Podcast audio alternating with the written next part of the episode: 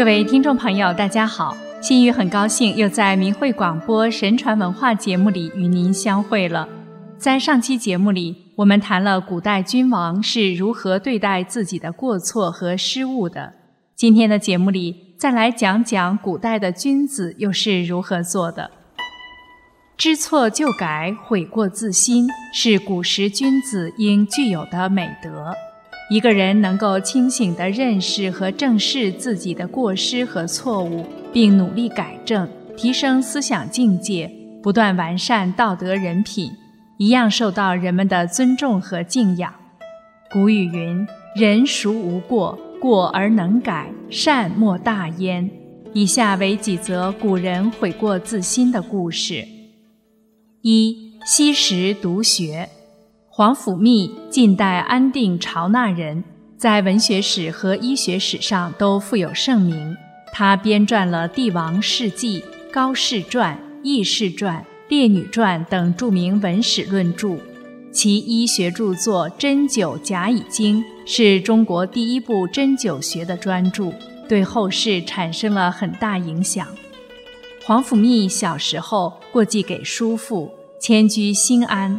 叔父叔母对他关爱有加，而皇甫谧自幼贪玩，无心向学，常以村童编经为盾，执杖为矛，分阵相刺，西游习兵。到了二十岁，竟未通史书，整日东游西荡，像脱缰的马，不守规矩。有人认为他憨痴不懂事，叔父叔母屡教不听。一次，他到外面弄来些香瓜、甜果等，呈现给叔母任氏。任氏流泪叹息说：“你都二十岁了，还是志不存教，心不入道，虚度光阴，浪费了多少宝贵时光！你要真心孝顺父母，就得修身读学。从前孟子的母亲三次迁居，而成就了孟子的大人。”曾子的父亲以兑现对小孩的诺言来教育他诚信，难道是我居家没有选择好邻居，教育方法有所欠缺吗？不然你怎么会如此愚钝不开窍呢？虚心求教，修养道德，你才能真正有所收获呀！皇甫谧听后很受触动，噙着泪花说：“要悔过自新，改弦易张。”惜时勤学，从此以后，他手不释卷，一天也不懈怠。皇甫谧居家贫寒，他就在田间播种与收获的劳动之余学习，于是博览各种典籍以及诸子百家之言，沉静寡欲，从此铸就了坚强的意志，树立了高尚的志向。二十六岁时，把写书作为自己的事业。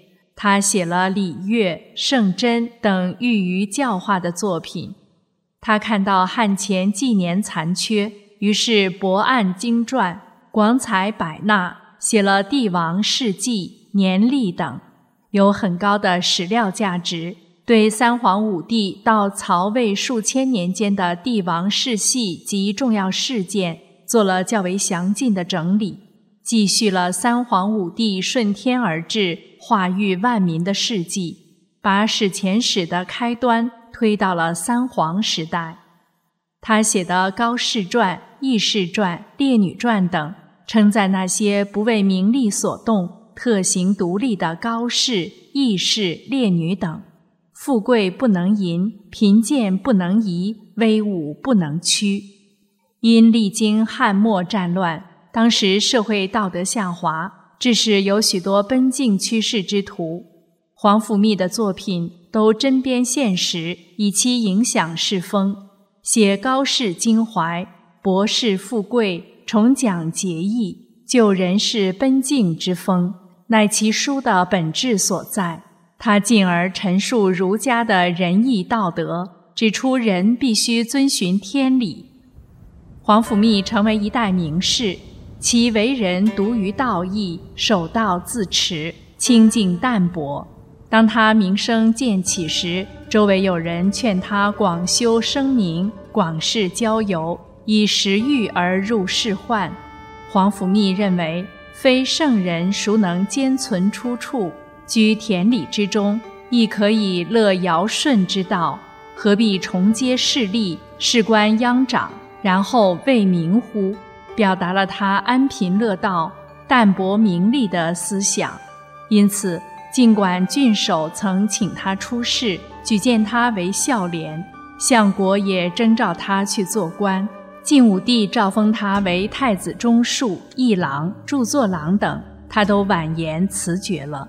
他诚恳地给皇帝写道：“我听说上有圣明的皇帝，下就有敢于说出实情的大臣；上有宽容的政策，下就有能委婉表达心愿的人。希望陛下能留心才德之士，从复言所请隐居的贤人，从渭水之滨请来像姜子牙垂钓的隐士，不要让他们被埋没。”他还表达了自己至于著述和从医的愿望，并向晋武帝借书。皇帝送给了他一车书，他每日勤读不已。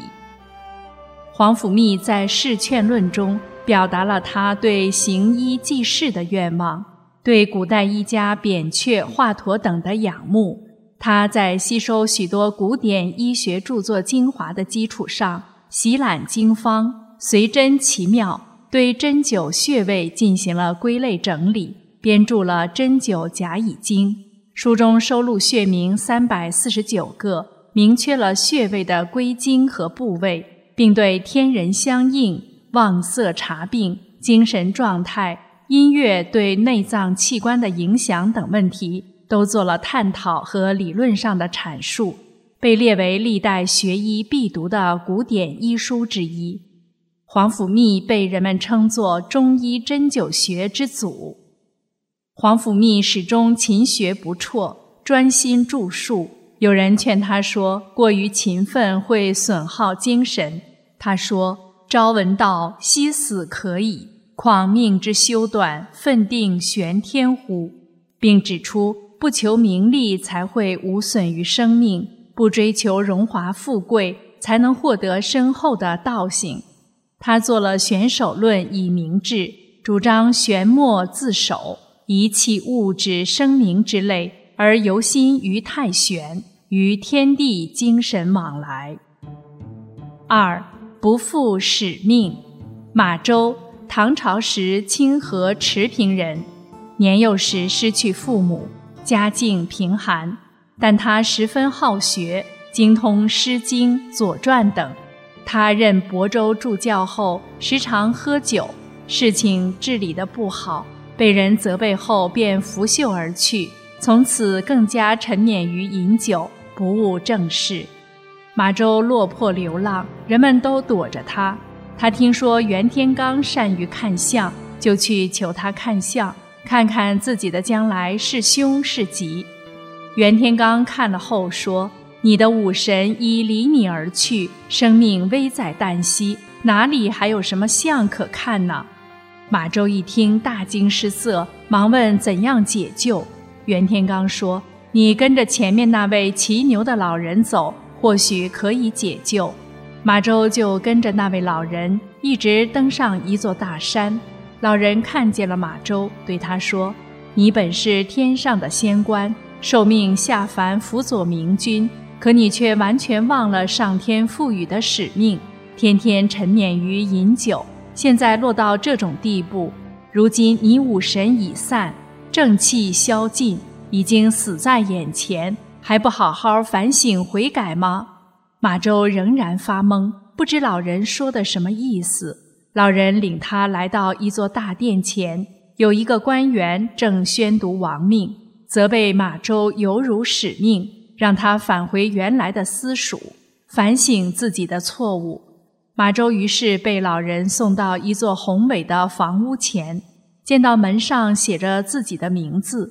马周用钥匙打开门锁，进了屋子，看见屋里的陈设都像是自己进食用过的，想了半天，仍不明白是怎么回事。这时，突然来了五个人。穿着东西南北中五方的衣服，一个个身材魁伟。他们对马周说：“我们就是你的五脏之神。你在人世上沉迷于饮酒，到处游荡，玷污了你的身子，所以我们就离开你到天宫来了。请你现在闭上眼睛，我们就可以再回到你的五脏中了。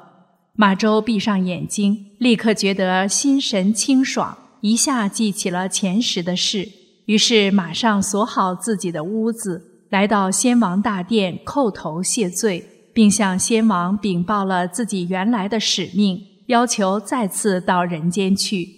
马周回来后拜见了袁天罡，袁天罡惊奇地说：“你遇到什么了？你的面相已经好了。从现在起，你将会一天之内晋升多次官职，一百天后你将当上宰相。希望你要珍重自爱啊！”马周来到长安，时逢旱灾。唐太宗忧心如焚，多次率百官求雨，并极为虔诚地责备自己，又召集群臣商量对策，命文武百官上书指出朝政得失，贡献治国的良策。马周随留心时事，陈述了二十多条建议上奏，每一条都切中当时的时弊。唐太宗看后非常高兴，当天就要召见马周。一连四次派人去催促，相见之后谈论时局及为政之道，语语甚悦，一见如故。唐太宗在用人方面最注重人的品德。马周德才兼备，当即被安置在门下省，不久授以监察御史，此后历任中书舍人、谏议大夫、宰相中书令兼皇太子李治的老师。马周忠心耿耿地辅佐唐太宗，对所担负的职务尽心尽力。他上书细致地谈论以前历代兴亡和为政得失。上古帝王以仁德化民，为后世做出楷模，使人们不能忘怀。本朝建立前的那几个朝代，长的不过五六十年，短的只有二三十年。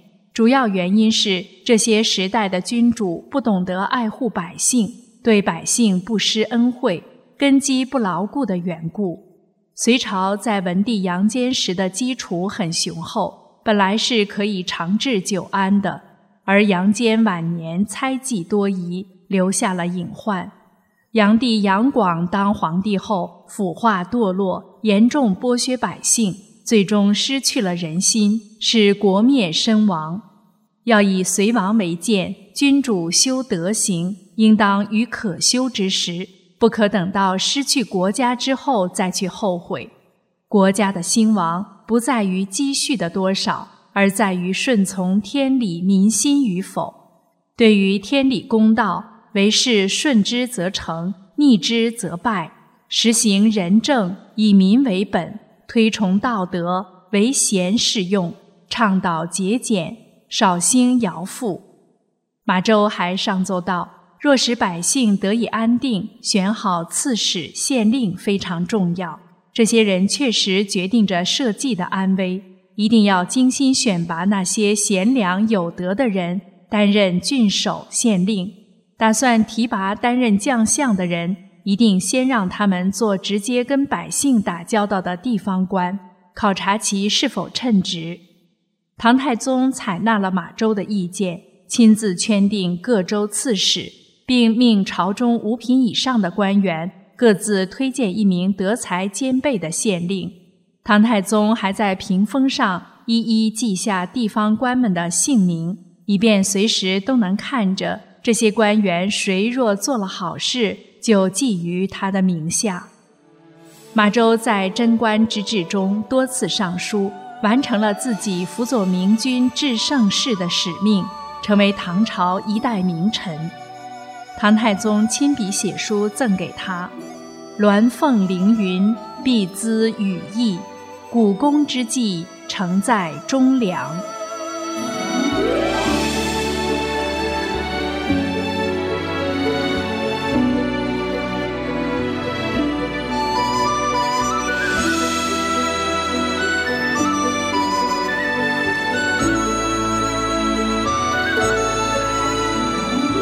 听众朋友，今天的节目就先为您播送到这里，下期节目我们再来讲另外两位悔过自新的古人的故事。